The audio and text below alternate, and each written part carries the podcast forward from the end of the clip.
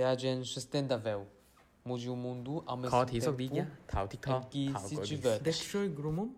그러면의 네가 야트라 야트라고 미쉐, 그러면 물보름, 성사를 버리버름 지속 가능한 여행. 넓으면서 지속 세상을 가능하다고. 바꾸자. 遊びながら世界を変える。 이해할 것 같아요. 可持续旅行。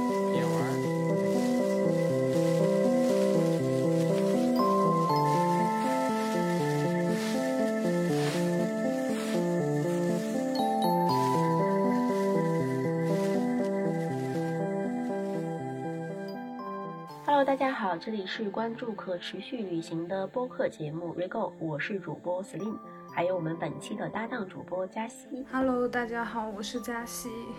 本期 Rego 我们来到了位于上海浦江镇的城市荒野工作室，进行了一次有关城市生物多样性保护的城市微旅行，并且见到了城市荒野的创始人郭陶然老师，也就是本期 Rego 的嘉宾。欢迎郭老师。首先呢，我们还是请郭老师和我们介绍一下，您为什么会选择把城市生物多样性保护作为自己的事业呢？以前上学的话，就是大学里学的是这个就生命科学这一块儿。嗯呃，但是呢，生命科学其实我们学的那个专业，它更偏向于这个微观方面，就是呃遗传啊，就这些细胞这这方面的。嗯那可能我个人兴趣更多的是在这个生态学这块儿，嗯所以呢，后来就呃转专业，呃转到那个中国哲学，哦呃哲学。毕业之后呢，现在在一个公益机构工作了一年，呃，主要也是做这个就是生态保护的这种宣传教育这块儿。嗯呃，但是呢，它更多的针对于这种企业，就比如说一些呃外企，它会有一个就是那个呃员工的这个志愿服务的要求，你每年要满足多少小时数嘛？对，那么他会组织这样的活动，让大家去了解，比如飞行物种的清理啊，或者这样的一些工作。那么这个做了一年，然后后来呢，就是我们觉得，呃，因为城市的生物多样性问题，其实普遍当时是没什么人关注的，就十年前。嗯呃，然后呢，就是我们就是想做一方面呃这些的工作，呃，但是也没有一个机构在做这个事情，所以说呢，就我们自己考虑说成立一个机构来做这个，啊、就就这么成立的。当时是一三年，到现在就是九年多的时间。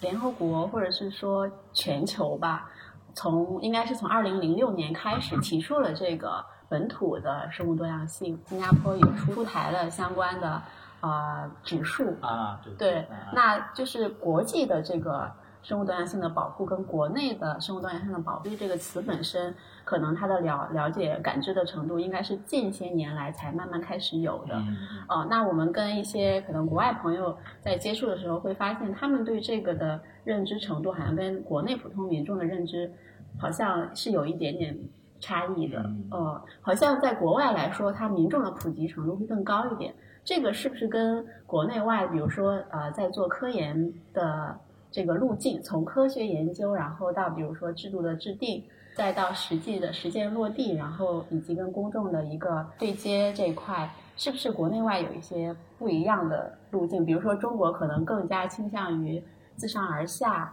由政府力量主导；国外可能跟民众更倾向于发动民众来自下而上的做一些事情有关系。啊，就是呃，区别是比较明显的。嗯然后中国呢，就是说，首先起步肯定会晚一点，那这个是正常的。啊，另外呢，就是一些这个科研机构，就比如说高校、就中科院这些，那么他们跟保护局的合作，一些项目成果，包括政府直接给到地方的资金去做这件事情。那么这个呢，就是可能我们公众就会觉得跟我比较远。其实，所以你看，如果在二十年前、三十年前，大家除非你去旅游，可能去了某个跟保护局相关的附近的地对方，对，平时你的生活当中不会有这样的一些接触的东西。那么这个呢，就是可能很多我们的市民他他对这个东西没有概念，缺乏一个比较好的认知。就这些年的话，就是一一个是就是我们生物多样性也是越来越受到重视嘛。那么尤其是这个城市的生物多样性，以前更多的就投入保护区这些或者濒危物种的保护。那么城市里呢，很多人就会觉得说城市是一个人生存和发展的地方，对吧？中国这么多人口，城市密度这么大，呃，你要解决的是这个人的问题，那么保护这个问题放到那个山里去。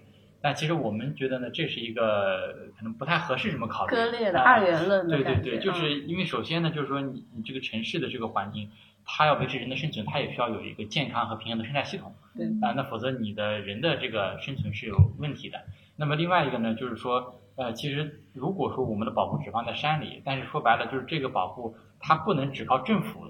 的投入，它需要公众的关注和支持。就我们不说是钱的问题吧，至少你的社会的共识和认知上要支持它。那如果你的保护只在山里做，只在这些人迹罕至的保护区做，其实那么这么多的城市人口，他怎么能支持到你的这个事情？可能就就很难做好这件事情。所以我们觉得这是一个问题。那么就是我们就会比较关注城市的一个保护。呃，其实国外的话呢。呃，确实这块呢，就是我们说公民科学啊，就是就带动公民和科学家一起合作去做一些研究项目，包括后续呃产出一些成果，这个做的比我们早，而且案例比较多啊，做的好一些。那么呃，国外的这个研究机构呢，可能在这个城市生态或者说这个就生态保护的这个领域的一些研究，尤其是一些呃应用技术的这个研究和开发，也是比我们要多啊。但是我们做这个项目有一个问题，就是说。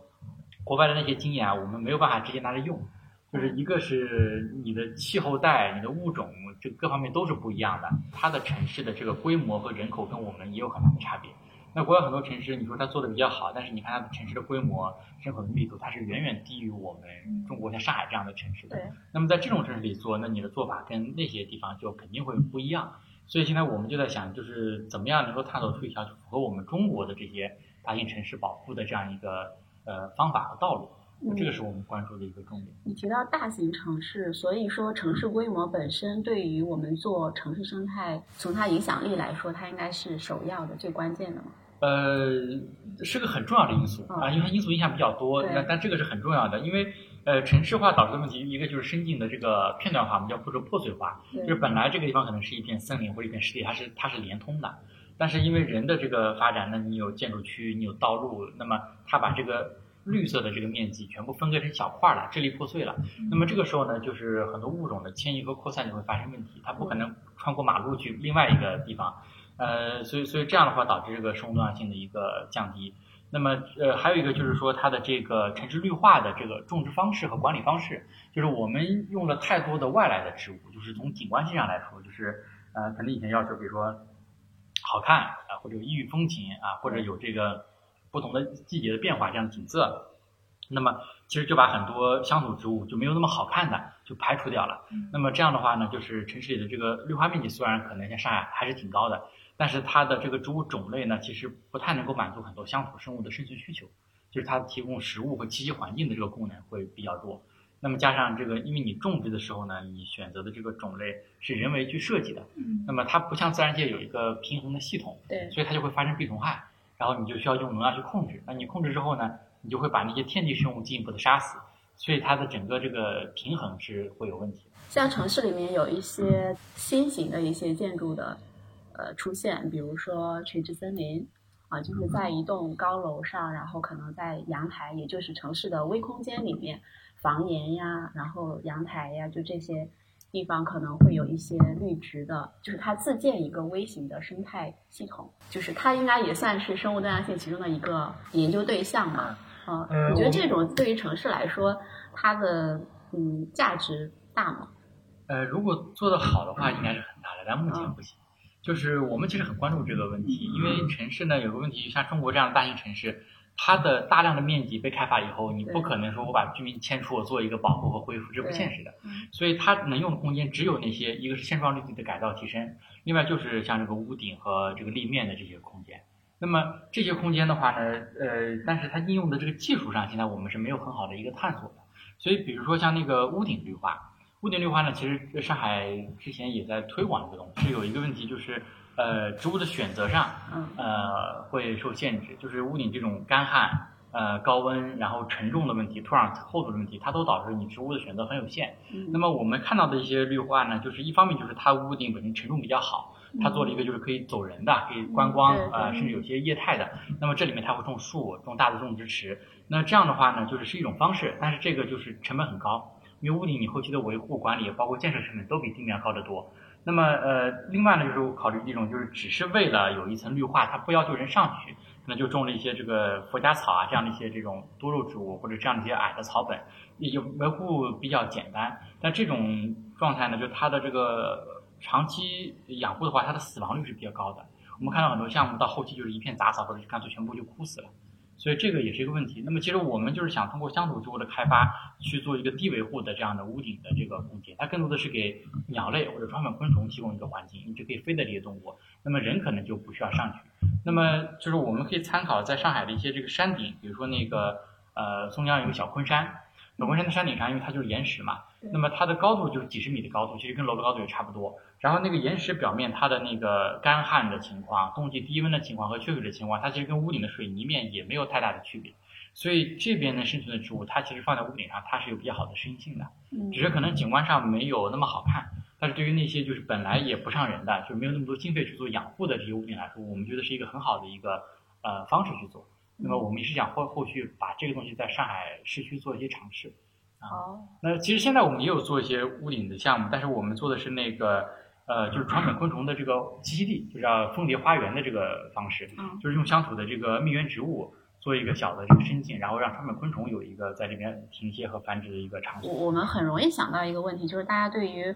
因为你建了这么一个小的生态圈，那么里面一定会有各种各样的昆虫的出现。那我我肯定不希望自己的家里面出现更多的这种昆虫啊之类，像那种垂直森林，它在实际应用层面上是不是也可能出现这类问题？会会有问题。对呃，前段时间我我忘了是哪里的，有个案例，就是当时做了一个这样的建筑，它是做了那个绿化种植很密，然后后来已经用了一些年了，就是居民反映说这里的这个蛇会顺着爬上来，然后还有这个昆虫什么，所以最后把那个拆除了，把那个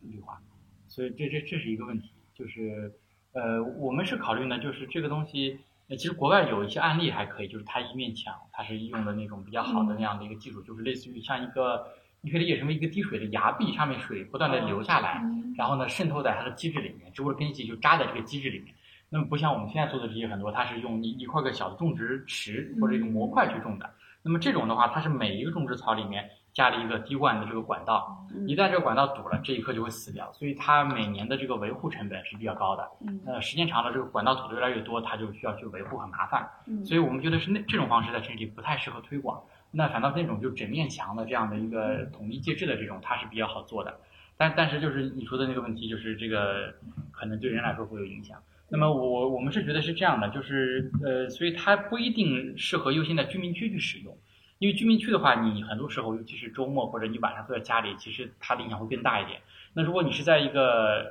绿地办公楼，哦就是办公楼楼，或者说是一个厂房，那么相对来说就就会好一些。对那么对它的生活影响就没有那么大啊。可能这个动物不一定对它有真的危害，但是它就是不喜欢。嗯你比如说有些青蛙，它觉得太吵，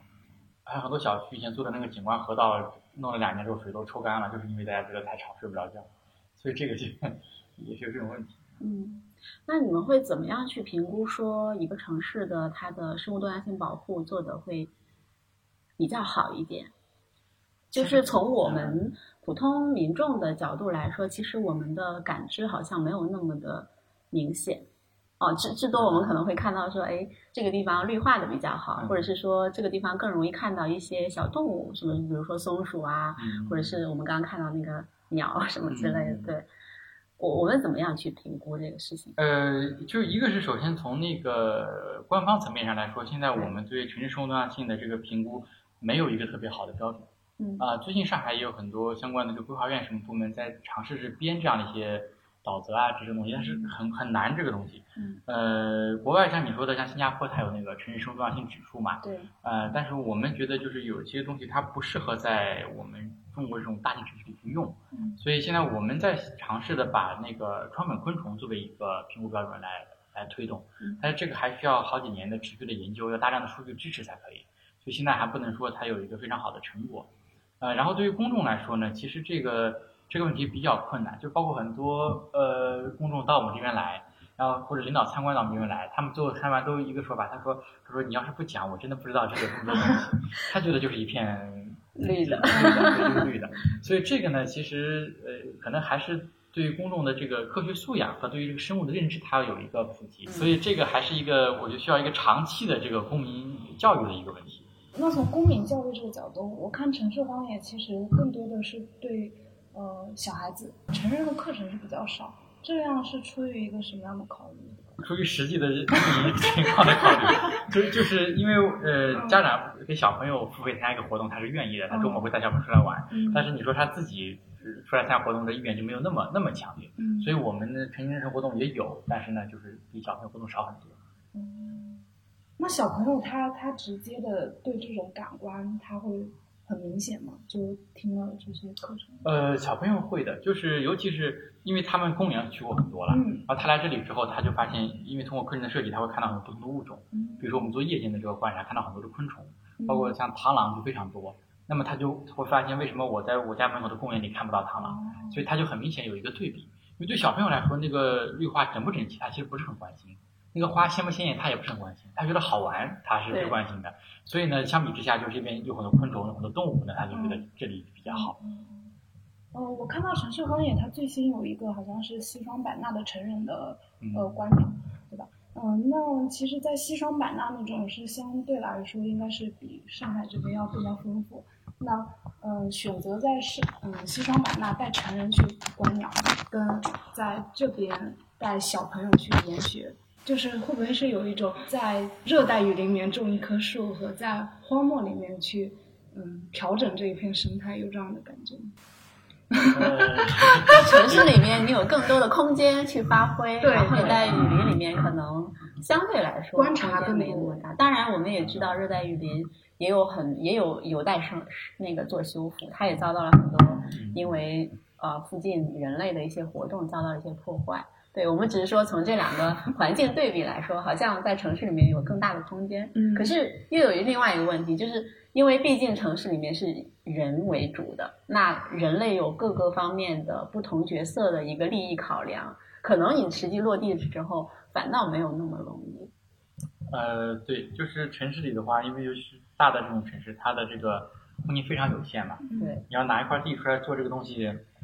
其实很难。所以像我们有时候那个有些媒体采访，采访之后呢，经常评论里就说，就这些人多有钱啊，上海弄了块地做这个东西。那因为我们其实很多是政府的这种本来就是绿地嘛，它也本来也不是什么建设用地了，那么更多的是合作形式在做。那么呃，那我们觉得说，其实问题到首首先的问题是城市里做有个好处，就是因为城市里它缺这个东西。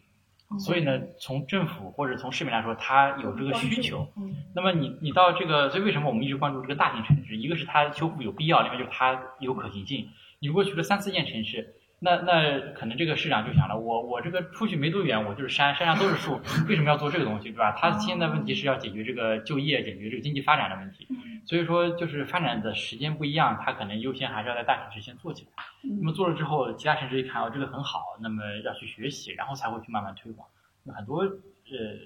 行业都是这样吧，就是先在大城市做做起来的。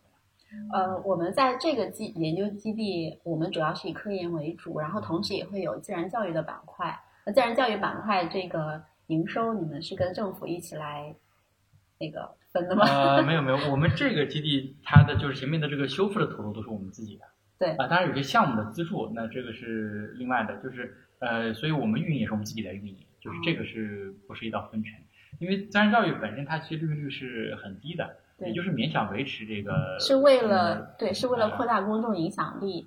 呃，其实前期对现在是这样。那么其实前期的话，因为我们从一三年成立，前面大概有呃六七年的时间，其实我们是没有落地项目的，嗯因为当时没有资金支持这些东西。那么更多的就是做调查和自然教育。那那个时候自然教育就是要维持机构的这个生存嘛，嗯也是在做。然后现在呢，我们可能更多的重心还是把自然教育放在它的这个呃场地的运营和后续的这个公众教育上。嗯，我们在做科研的时候，嗯，就目前来说，呃，我们数据库这块的建立，呃，还是我们的问题嘛？因为你一开始肯定会涉及到这个问题。呃，这个问题就是说一直有，而且不是我们一个机构能解决的，因为它涉及到很多方面。就是是上海的话，可能鸟类的东西比较多，嗯然后呢，植物相对也比较清楚，但是像昆虫这种，它就呃数据非常缺失，但是这个昆虫的种类又非常的多，所以调查起来就很困难。那么我们一直在收集这方面的东西，就是包括影像资料啊，包括这个标本啊，或者鉴定的这个名录啊，都在做。所以像我们这两年做那个窗粉昆虫的这个公民科学项目，也是也是在做这方面的这个数据的收集。嗯还有一些就是需要我们通过研究和实验的方式去去得到这个数据。那周期会更长一点。提到鸟类的话，上海它现在开始做一些鸟状的项目了，嗯呃，包括在那个恒隆，它做了一个鸟状的艺术装置。嗯然后我看到他们有发动一些公民去，大家去分区域，然后去调研他们自己的那个呃区域内鸟状的数量是怎么样的。嗯其实鸟状这个是算生物多样性的议题之一吗？呃，可以算，它这个其实是那个昆山杜克大学的那个李冰冰老师嗯他们在做，嗯然后呢有很多不同的合作单位，像山水啊这些嗯他都合作。那那么呃这个呢不是我们研究的一个重点，哦但它确实是城市化带来的一个问题，嗯就是很多这个玻璃面导致这个鸟类撞击死亡的情况，其实还是还是挺多的在城市。据我了解，就比如说在加拿大，他们会政府来呃，就是雇一批人定期的去捕猎那个熊。对，那在上海这边有类似的这种行为，比如说什么样子的昆虫比较多，然后需要人为的去干预。嗯，这个只有那个病虫害防治这块儿，嗯就是比如说美国白鹅那个入侵物种，嗯那么它需要人为去清理和控制。呃，然后像一枝黄花这种入侵物种需要去控制。那么你说的这个就是本土的生物，它呃过度增长以后需要人为去捕猎的这个没有。嗯，但是那个河，就是那个一丘之貉的河，这几年不是比较多嘛？嗯那么现在就是呃林业部门也是在做这个调控。嗯但这个因不能捕猎，就我们还没有到要要捕猎的程度，就是说可能在小区的密度很高，那么需要比如说劝阻这个居民不要去投喂，那么然后呢把过多的这个数量呢把它拿走，或者有些被人误捕的，比如说捕猫啊什么就误捕的这些，要把它那个放归，就这样的一些工作。我们可以称它为外来入侵物种。呃，现在它为治理的主要是入侵物种，外来入侵物种。啊对对，那其实我们在呃，比如说在这个基地里面做科研的时候，我们也会有一些外来物种的，就是主观上主动的去引入吗。那不会，那不会，不会我们只引入本土物种啊。有没有一种可能，就是说，嗯，你在本地物种可能有一部分有一个链条上有一个环节它是缺失的，然后需要有外来的物种。啊啊，对对，就是那个，就是我们不会引入外来入侵物种啊啊，但是外来物种的话呢，就是说会会涉及到一个，呃，怎么讲？它不是外来的问题，它是一个园艺化品种的问题。就我举个例子，比如说上海以前它会有一些那个植物，它可能结果，这果实鸟类会吃，那现在这个植物找不到了，那么找不到之后呢，我们会引入别的，比如说李子或者梨这种。那么这个李子和梨呢，它现在我们能采购到的品种，它都是这种果树的，所以它肯定是人工培育以后的，它不是那个原生的那个那个种了。呃，但是相对来说呢，它的果实会更多更大。其实对动物来说，它更愿意吃这个，所以我们也有会放一些这些东西。像我们成人的话，如果是说要去践行一些生物多样性相关的事情的话，我们可以做些什么呢？呃，其其实比较比较难，因为它首先它是一个 整个城市或者区域规划的问题。对，那么个人的话呢，我是觉得一个就是说，可能大家对这些项目能够支持和理解，呃，因为因为如果其实上海的话，就是市民的投诉还是挺受到重视的。那那你如果说你旁边做这个项目，经常要被投诉的话，那那政府就很难去做这个推动。有有过哪些投诉？呃，这倒可能不是做生态修复问题的，就是一个是刚才说的那个，就是呃青蛙叫的问题，他可能就会要把这个河道去景观河道给它抽干。嗯那么还有一个呢，就是说，就是经常会遇到说这个大树挡了家里阳光的问题嗯啊。那么当然这个确实挡光了，其实是影响挺大的，因为现在梅雨天很潮湿什么的。呃，那可能需要一个比较好的机制去去处理，因为现在呢，有有些你砍树，我们知道之前有新闻不是说砍了一个树赔了很多钱嘛，还是他自己种的树，所以所以说这个是可能会有些问题需要调整。呃，但是呢，对于一些如果你家里开了灯，有些昆虫飞进来什么的，这个我们希望大家是能够理解的，因为你做了生态恢复以后，你肯定到了晚上你开灯旁边的虫有些有那个趋光体，它会飞过来。啊，或者有些小昆虫从门缝里爬进来了，这个希望大家能能够理解啊，否则的话，其实这个感觉有点难。但 但是这个就是说，呃，这个是一个相对比较基础的啦，像那个蛇什么进到家里，我们都不提了，这肯定是不行的。就是其实大家因为在城市里生活久了之后，可能就觉得东西进到家里来就不太能接受嗯啊、但你如果如果你生活的环境本来就是东西很多的话，就其实就你就就还好，习惯了也就那样。我们有打算做一些课程入驻到社区嘛，就跟社区来合作，可能会带带大家更更多的就是认识到就是其实问题就是像刚才我们说的这个问题，就是我们做课程，我们希望呢是让大家看到一个真正自然的环境和相处的物种。嗯如果只是在课呃社区那现有的绿化带里去做一个活动，那我们可能不是很感兴趣。嗯那如果涉及到改造的话，就是刚才说那个问题，就是那你的这个场地有没有？那么对居民的影响怎么办？嗯所以我们其实现在不太会把项目放在跟居民很近的这种小区啊这样的范围里面。嗯那我们更希望的是把它放在一些这个要么就是郊区的，要么是公园绿地的，要么就是商业体的这这些地方嗯啊。小区里可能最多就是做一些这个窗本昆虫栖地这种会比较合适。嗯对于其他一些动物的保护来说，从面积上和管理上来说，可能都比较困难。嗯，我们知道，就是在普门农法里面，它有呃一块儿，就是你在种这个食物的时候，可能会好几种种在一起，看起来不是我们通常见到的一大片只种，比方说只种一块水稻，只种玉米这样子的，它是把很多种植物种在一起，叫食物森林。呃，像我们刚刚参观这个我们的基地的话，隐约就看到这样子，就是你任它自己去做呃这个生态的一个形成，好像在城市景观里面比较少看到这样子的设计。呃，对，因为城市景观呢，它是首先考虑到美对，它是属于人为控制的一个状态，就是说这个树我种成这样，如果长多了，我把它修剪掉，那么这个绿篱或者草坪，我要定期的去割，嗯。始终维持在我设计的这个状态里。但是我们做的这个呢，就是说，呃，希望它有一个自然群落的构成，那么这个群落会发生演替，就是说在未来的几十年到一百年当中，可能这个树的种类和数量会不断的发生变化。像今天我们看到有几个树被虫蛀了，但是我们不会去控制这个虫，我们呃，因为其实我们在其他项目上我们就发现，有些树会长得非常的多，然后长到一定的程度以后，就会有些昆虫把这些树大量的蛀死，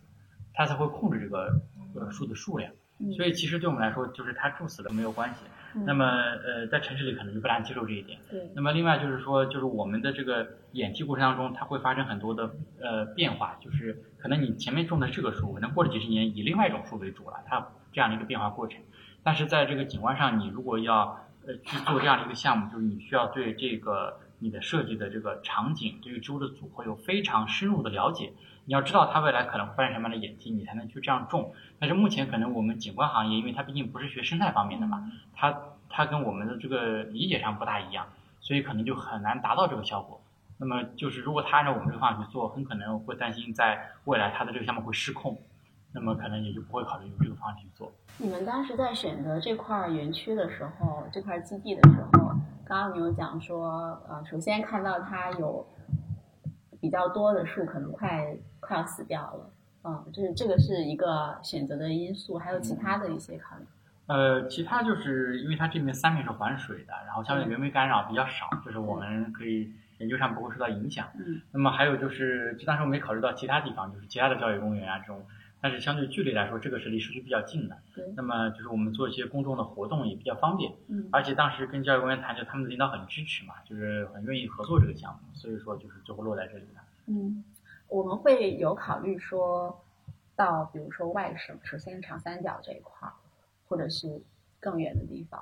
去做这样子拓展。呃，有，就是我们在杭州有项目，对，啊，其他地方呢目前还是调查为主，就是落地施工的倒、倒不多。那我们整个的这个呃工作的范围就是在长三角这个区域对，啊，因为太远的话，你要到华北、华南，它的物种和气候都不一样，我们现在是做不了的啊，所以就是主要就是长三角这个。像我们出去旅行的时候，嗯，其实比如说我们去山里面徒步，那我们到山里面徒步的时候，其实我们有更多的机会去认识各种各样的植物。我们常用的一种方法就是拿那个石花菌啊什么之类的扫一扫。对，嗯，你觉得如果是就是出去旅行的人，他们走到这种自然环境里面，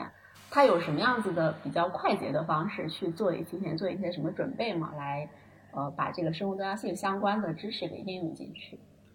呃，我觉得就刚才你是说的那个软件的，其实是比较好的一个方式，嗯因为以前是很困难的，以前是大家你可是到山里面可能没有信号的时候，那个东西就用不那到。那只能是啊拍照回来再 再用软件，因为如果呃你要去学那个植物或者是物种的鉴定的话，其实还是需要花不少的时间的。嗯它的那个植物志的一些描述，可能用那些就专业术语，大家是看不太懂的。那么用软件是最方便的，尤其是现在的这两年，它的那个识别的水平也越来越高。就是你基本上如果是开花的、特征明显的，很多都是能够识别出来的嗯啊，这个还还是可以的。然后像我们也做了一些那种手册，就是那种呃野花的识别手册。水鸟呃，对水鸟的，那花的还有就是我们有长三角的跟其他机构合作的这种野花的手册，所以大家如果去长三角或者上海，其实你看到这种就翻一翻这个书啊、也比较容易嗯能够，这个就是你你实地看到了，你的对照的会、嗯印象会更深。我之前有看到康奈尔大学，它有做那个跟高校做一些合作，然后开发一些线上课程。它其实针对的是高校的学生更多，然后以及一些机构的培养吧，就教大家怎么跟社区去连接，呃，怎么去呃维持你的自然的一个现状，然后它会有大量的国外的案例。这种课程的这种科普方式会是城市荒野未来的考虑方向之一吗？这个不是不是我们考虑方向。嗯呃，因为我们其实也考虑过，就是包括这几年的疫情嘛，很多活动线下不能开展，嗯但是呃，我们综合考虑一下，还是觉得线上可能更多就是做宣传。哦呃，可以有些公益的讲座，或者像我们现在做一些视频，就是相同生物的视频，嗯。呃，但是不会把它作为一个主要的呃这个上课的一个渠道，因为一个是我们客户主要是小朋友，嗯那么家长呢普遍的认知就是说，这个小朋友在学校里周一到周五他都天天坐在那里上课了，哦那么周末就是需要出来去玩一下，能学习到的是最好，但是同时他出去就是大自然也是一个放松和锻炼的过程。嗯如果你还是要看着电脑去学的话，其实他觉得这不是一个很好的选呃选择嗯啊，所以这个就是可能需求就没有那么大。嗯那么包括我们看到其他一些这个同行同行的这个他们做的一些线上的东西，就是也是可能最终还是宣传效果为主，可能他没有办法支撑这个机构的生存啊。因为康奈尔那个，他其实他他不考虑要这个盈利的问题，他不是一个公司，他可能有些经费支持啊什么这种啊，嗯或者说本身他可能也有别的工作，他不需要靠这个来养活这个团队啊。像你们出去去做调研的时候，会不会有一些危险性？呃，比如你们在基地里面，你们做嗯科研的话，可能就呃眼睛能看到的都是比较相对安全的，因为它毕竟离城市比较近一点。那可能会到山野里面去做一些什么调研研究。嗯，就还行，危险肯定是有的，因为你有蛇啊什么这些东西肯定是有的。但是一个是相对你如果长期干这个工作，就是也也也熟练嘛，嗯那也知道会躲避，这个问题不是特别大。呃，这这里倒也不是很安全，就是是安全就是 就是我们这里今年统计了一下，有二十多个蜂巢，就胡蜂的那种蜂巢啊，最大的有这么大。然后呢，就是我们这边工人在施工的时候就被蛰了，呃，那么前两年我我自己被蛰过一次，就是我我整个小腿变成紫色，就是淤血，肿了半个月的时间。才你们不会提前有一套标准的防护的装备什么的？对，因为首先不知道它在那里，因为因为这个东西它往往是在那种就这么高的这个草丛灌木下面，就是你根本看不见，就是可能割草的时候不小心碰到才会才会有，嗯平时是不会不会蛰人的。呃，然后呃，因为我们其实它是一个很重要的捕食者，胡蜂，它会捕捉大量的这个昆虫来控制这个昆虫的数量，所以呢，它其实呃从我们一开始修复到现在，它的数量在不断的增加，这是一个正常的规律，因为你的生物多样性恢复以后，它的它的食物就多了嘛。啊，那么其实我们其实想观测一下，就是在未来的两三年，是不是它的数量可以下降？因为现现在昆虫我们近期发现它捕食的太多了，快被它吃光了能吃的，所以说它可能会下降。就是我们想监测这个规律，啊、如果不是想监测这个规律的话呢，其实我们还是会要要把它清理掉的，否则那个影响这个安全啊。嗯，是在我们基地里面有什么样子的类似蝴蝶效应的一个小例子？这这这个这个没有，这个没有啊。吗？嗯，这个不太是，因为 因为生态系统它是一个复杂的网络，对就是它它的多样性越高，意味着它的这个网络的缓冲能力越强，所以任何一个物种的缺失，它都可能不会发生太大的影响，它会有替代的。嗯那如果你的生物链很脆弱，就那么几种东西，那你可能就是一群羊，就是一群狼。那么狼一旦消失了，这个羊马上就出它大量的增长，导致草场的退化。但是因为如果你的网络够复杂的话，就是你缺失一两个物种是没有关系，会有别的物种把它替补上。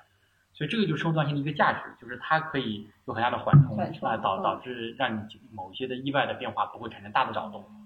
我们在长三角这边有就是做的还不错的，跟我们类似的事情。呃，做这个比较少，就是专门成立一个机构做这个城城市生活多样性的，就就不大有，很嗯，少。呃，像那原因是什么？为什么会比较少？一个是你一开始有提到的，说可能整个国内它首先起步就比较晚，对对对啊，而且这东西，因为你需要相应的专业团队，然后又不赚钱，那你这个所以政府支持是一个特别重要的环节，是吗？对对，对就这两年会好很多，但是前面的八年你得先熬过来。所以说，你像企业，它不太可能会投一个八年没有收益的一个、一个事情去做，啊，所所以就就很少会关注这个东西。当时你是怎么样，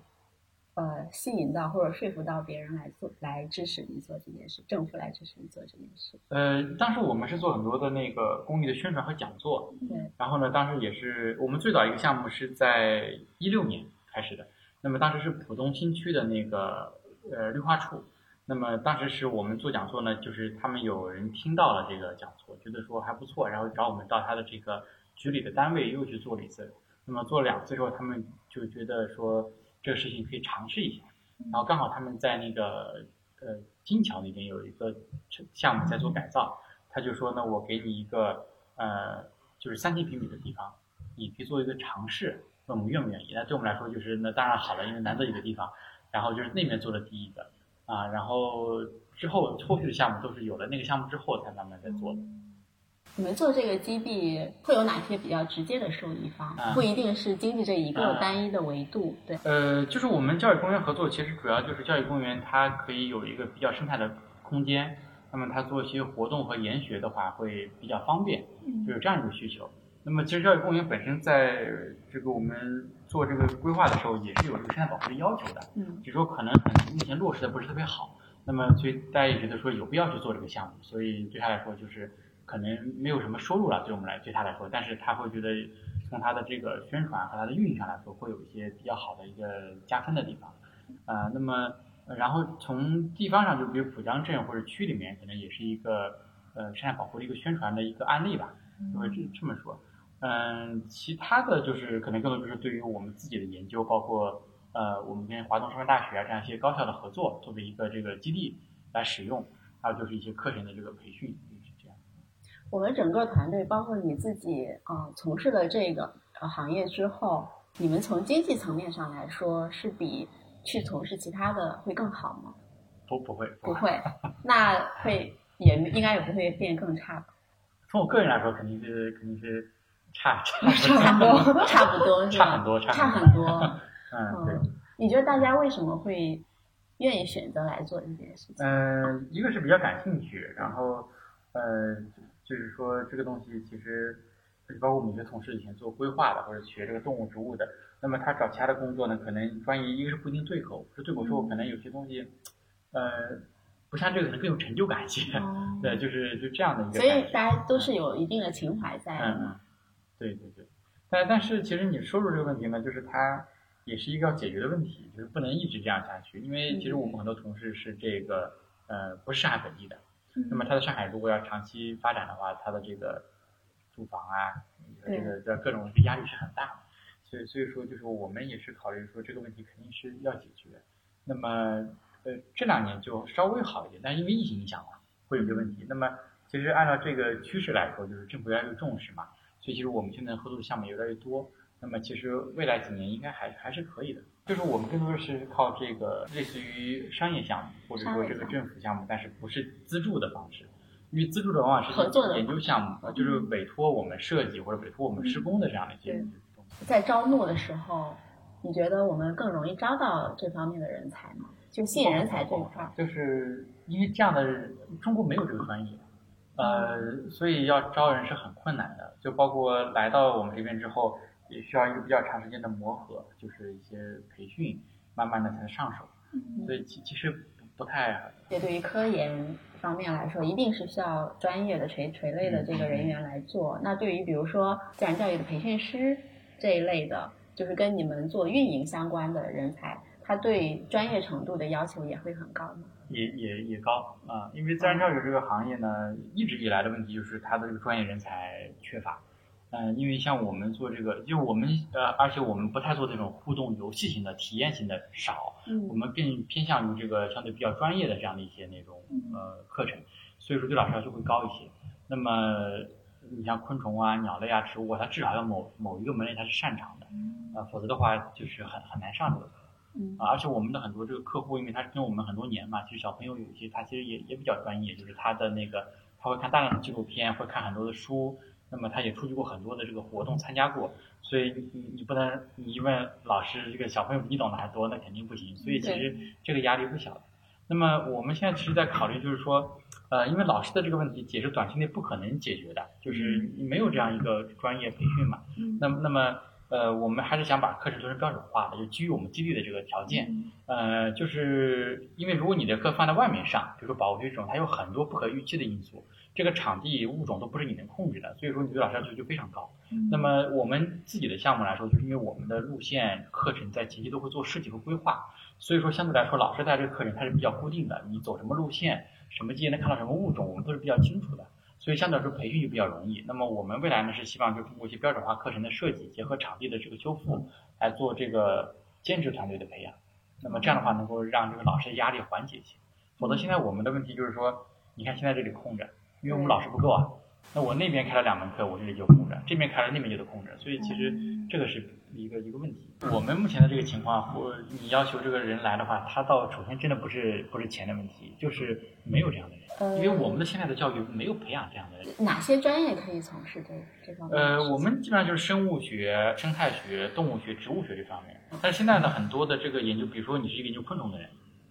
可能你从硕士到博士，你研的就是一种昆虫或者一类昆虫，啊而且你是在做这个分子层面的，你去做基因测序的。其实你在野外见到很多昆虫，你根本就不认识。对，那那这就没有办法，因为这需要很多年的积累，你不可能来我这里之后，你培训一两年你就都会了，所以所以这就是很大的问题。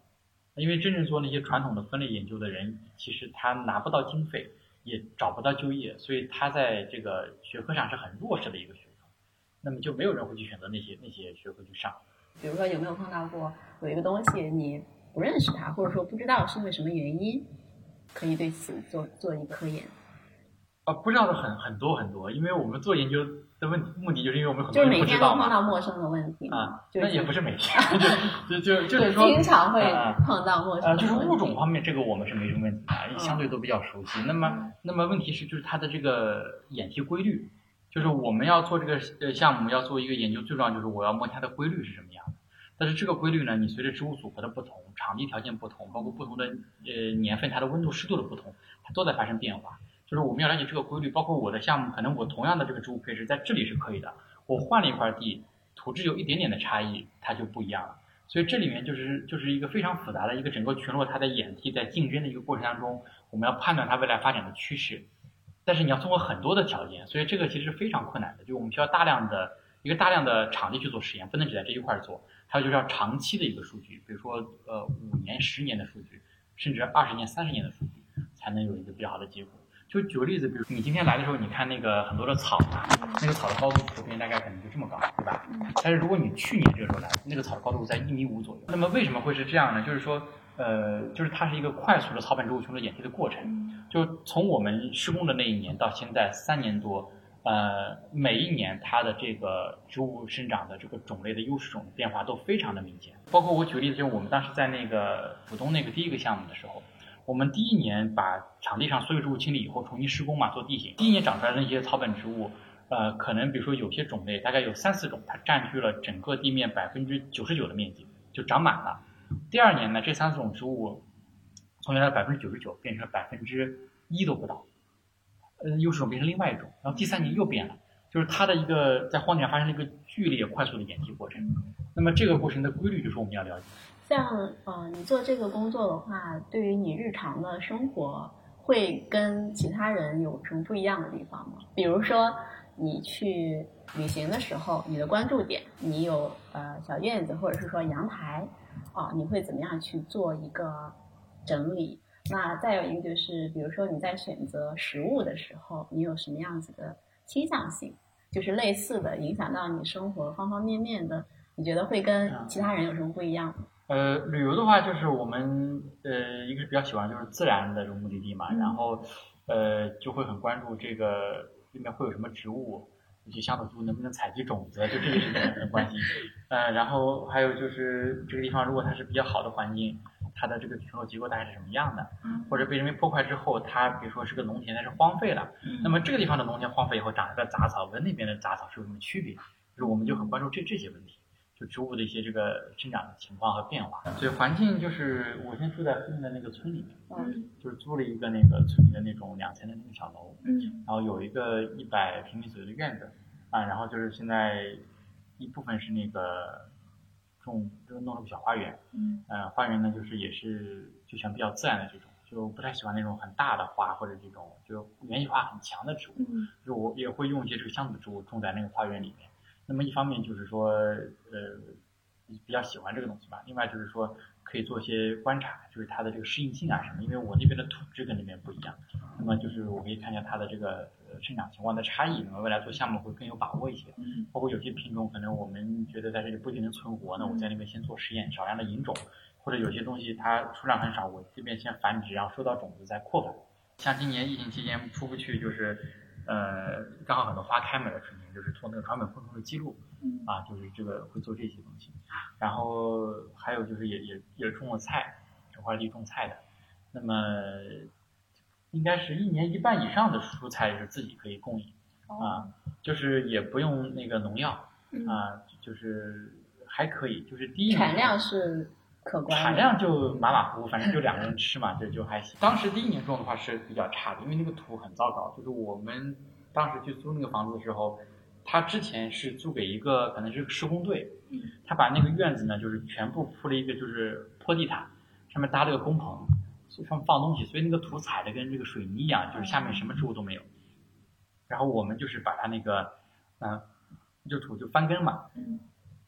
翻耕以后，然后再加那个呃营养土啊，加这个改良的东西，就是弄了。那么，呃，第一年就还是不大好，然后到第二年会好一点，今年第三年就是，呃，这个植物生长土质什么就就好很多了啊。然后青蛙什么也比较多，有一个小小水塘，就就就这么大，嗯就是水塘。嗯然后我那个院子里平基本上有一百多只蛙在活动。一百多只，啊，对对对，有有四四种蛙，哦四种蛙在活动。那你们睡眠会受影响吗？习习惯了就就没事应。该挺好听的吧？是想是很想的，是很想的。我们一直担心不习惯的话，或者如果睡眠不好的话，那那是有问题的。那个蛇也有，会就是因为开心吗它来吃那个青蛙，呃，挺好的，我就挺，因为青蛙也哦太多了嘛，啊、然后蛇就去年看到一条这么小的是那个嗯刚孵化的，今年看到一个这么长的蛇蜕，就蜕的皮，嗯、然后萤火虫也有，萤火虫哦今年还挺多，今年就是就是因为我面积很小嘛，就萤火虫那个花园那块其实只有大概四五十平然后嗯呃大概那个六月份的话，五六月份一每天晚上能看到十多只在那边，算算挺多了。其实今年疫情的时候，解封的时候，那个青浦的岑浦村就非常红，然后主要很多旅游机构打的一个宣传就是能看到萤火虫。对，但是突然当大量的游客涌入的时候，他们会发现根本没有萤火虫可以看了。嗯、没有那么多萤火虫，嗯对对还有人捕捉，对，对，赶紧说。青浦那边呢，呃，比较可惜，它以前是因为它有两种萤火虫，嗯一种是现在说的那个就黄脉氏萤，就是那个上海比较广泛，哎，呃，另外一种就是那个调背萤，那个萤火虫呢，只在上海的话，只有在淀山湖沿沿线的水域里有，那个是水生萤火虫，就是数量很少的，呃，但是呃那边就是前几年一些河道治理啊什么的，治理的快治理没了，啊、然后现在数量就少很多。它河道治理按道理应该说是好的，但是会影响萤火虫的生态。现在这个河道，因为具体那边怎么做的我不知道哦。然后就我们看到的，就河道这里，一方面就是比如说清淤这个问题，嗯嗯呃，清淤影响很大。我们当时在那个盐城做调查的时候，那边有些河道有萤火虫。嗯那么后来我们去问当地人，就是说你觉得萤火虫从什么时候开始就明显的减少了？他说从哪一年开始？然后我我我就问他说，那你那段时间就是有什么比较大的这种工程啊影响？他说那边就是河道清淤清过一次。因为这个东西它的冬季的话，它的那个幼虫是在这个泥里面越冬的，那你水抽干了，泥全都翻上来了，这个就就影响非常大。呃，然后还有一个就是它的那个硬质薄岸，因为一般做这个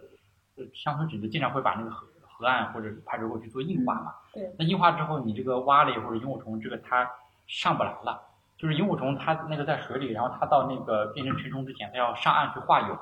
它上不来，嗯那就会死在里面。啊，然后那个蛙也是，就是蝌蚪变成小青蛙以后，它上不来，会死在那个水里面，啊，所以这也是比较大的问题。当然这几年呢，就是那个因为福寿螺的这个入侵嘛，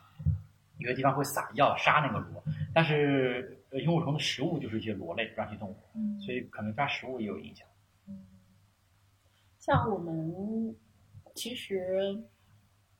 就居住在城市里面比较困扰的，一个是白蚁，一个是蟑螂。啊、对，你怎么看这个事儿？我感觉这个事情好像是无解。对，这个就像蚊子一样，这个是嗯没办法，就是你只能家里弄点药控制一下，但是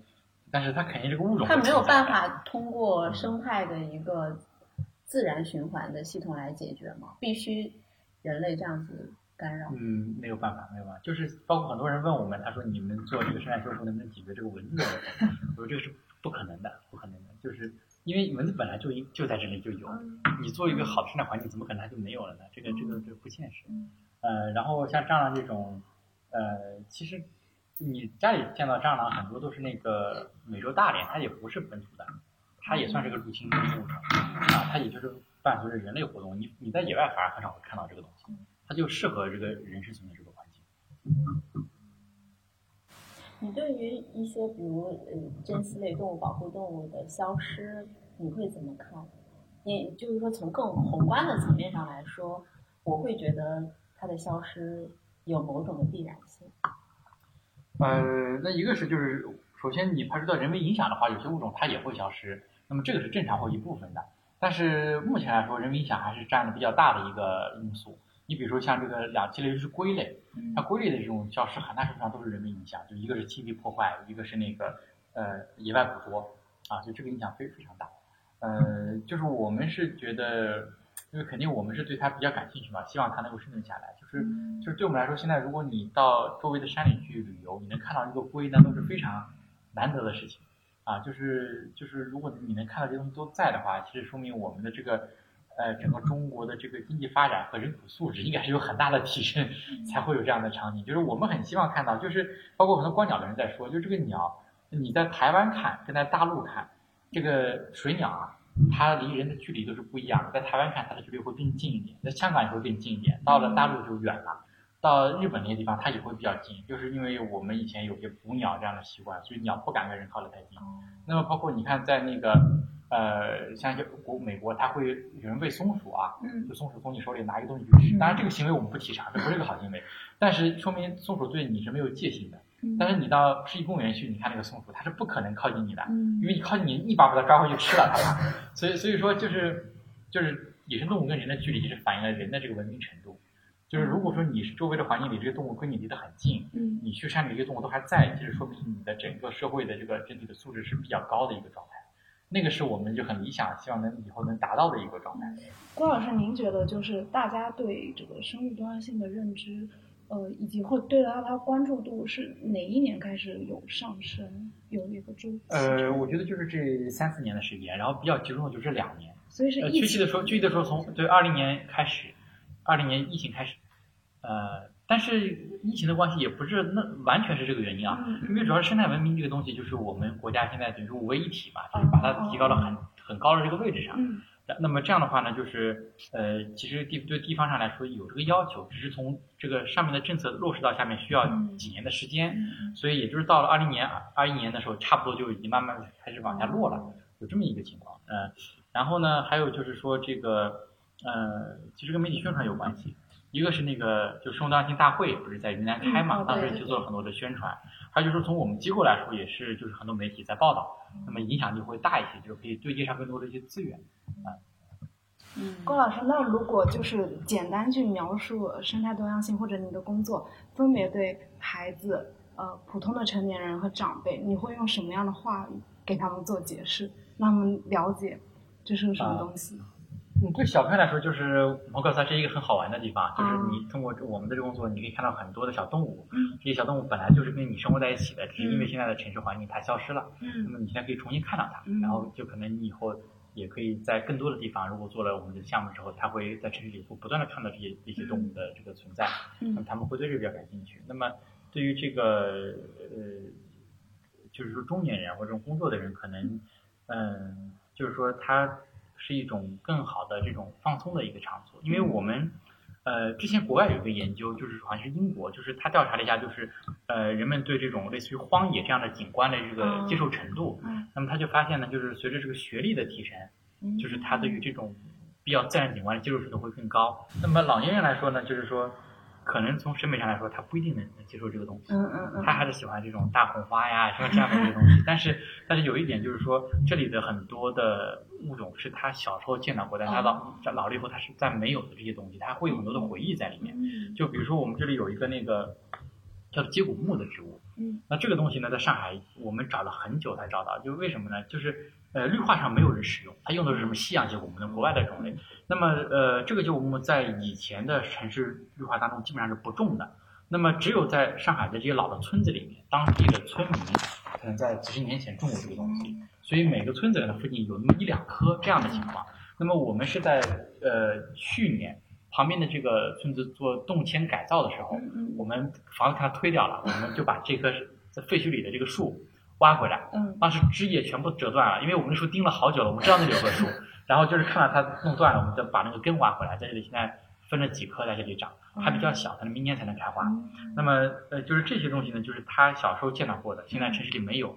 包括有些东西是他小时候玩过的东西，嗯，就是我们之前做了一个呃调查，就是跟那个一个城市中国杂志社和同济大学，我们做了一个就是呃老上海童年游戏的一个调查，就是我们哦走访、我知道呃啊嗯。就不同的区，然后就是看老年人他当时小时候玩的什么游戏，嗯。有什么习俗，那么这个就跟当地的这个动物和植物有很密切的关系。嗯。所以就这些东西呢，就是我们未来想把它开发成一些，一个是开发成课程，哦，那么另外就让现在的小朋友去体验你的爷爷奶奶当年是怎么玩的，哦这是一个。那么另外一个就是说，在一些乡村振兴项目上，嗯就是我们希望把这些植物动物再重新引回去，它成为一个故事点，你在旅游的时候可以有更好的一个本土的内容的呈现。因为我们现在看到很多乡村振兴的项目，就问题是它就是把城市里的那种淘汰的绿化，在乡村再做一遍，嗯做的很糟糕，就是就是一个草坪。乡村我觉得它不需要草坪。就是所以所以说呢，就是呃，我们就希望真正还原乡村那种风貌。嗯那么你过来看了之后，就真的跟城市公园是不一样的，大家才愿意来，而且有很多的故事，嗯包括很多树种在这里，很多树在乡村能活下来，它都是有原因的。如果它没有这些特殊的跟人有关系的话，嗯早就被当柴烧了，在以前。所以所以就是像那个皂角，就有一个洗头嘛，对吧？在那边的村子里就有几棵很大的树。嗯啊，然后还有刚才说的接骨木，因为当时老老人是他腿脚不好，他可以拿这个嗯做药啊，他的这些病，嗯那么就这种跟他生活有关的东西，哦，他才会留存下来，他就有一些故事在。近几年会有一个兴起的叫城市废墟，大家会去探访那种就是废弃工厂。啊，对对它那种废墟，其实它是人为的嘛，然后废弃掉，但是它长出了很多新的植物。其实它是一个小的微观的生态。